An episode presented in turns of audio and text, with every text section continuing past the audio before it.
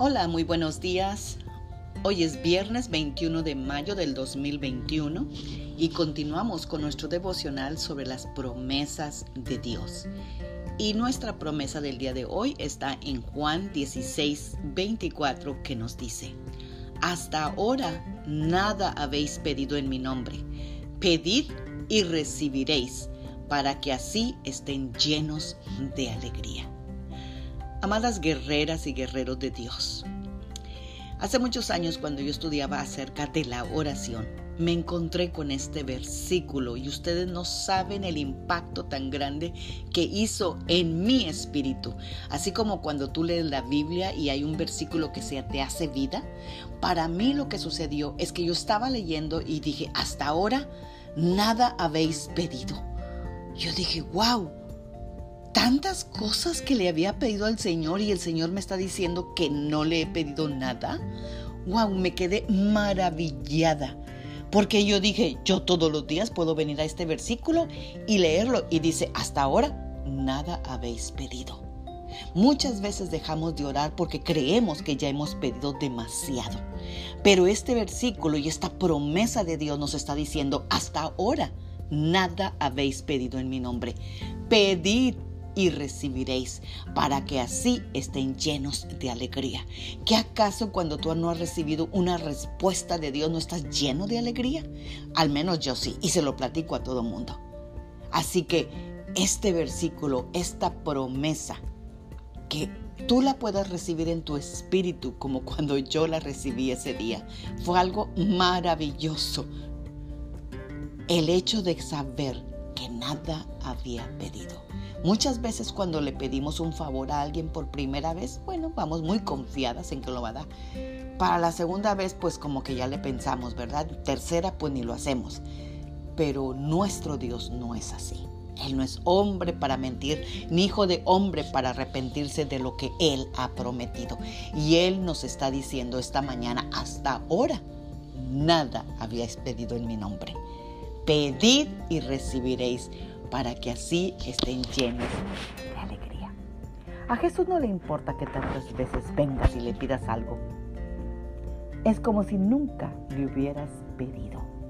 A veces no importa con cuánta anticipación planifiquemos o cuántos ahorros tengamos en el banco, la vida siempre nos da momentos en los cuales pensamos que nunca vamos a lograr salir de lo que estamos.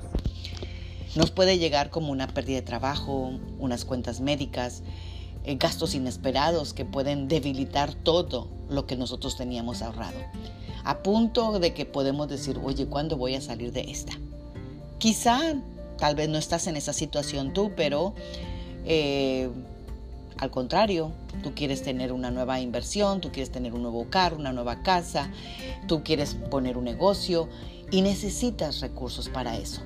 Y sabes qué, este es el mejor momento para ir a Dios en oración, pedir en su nombre por todo lo que te hace falta. Él sabe lo que necesitamos. Pero a menudo Él espera que vayamos a su presencia y ejercitemos esa fe como si nunca hubiéramos pedido algo antes. En Él y que Él supla nuestras necesidades.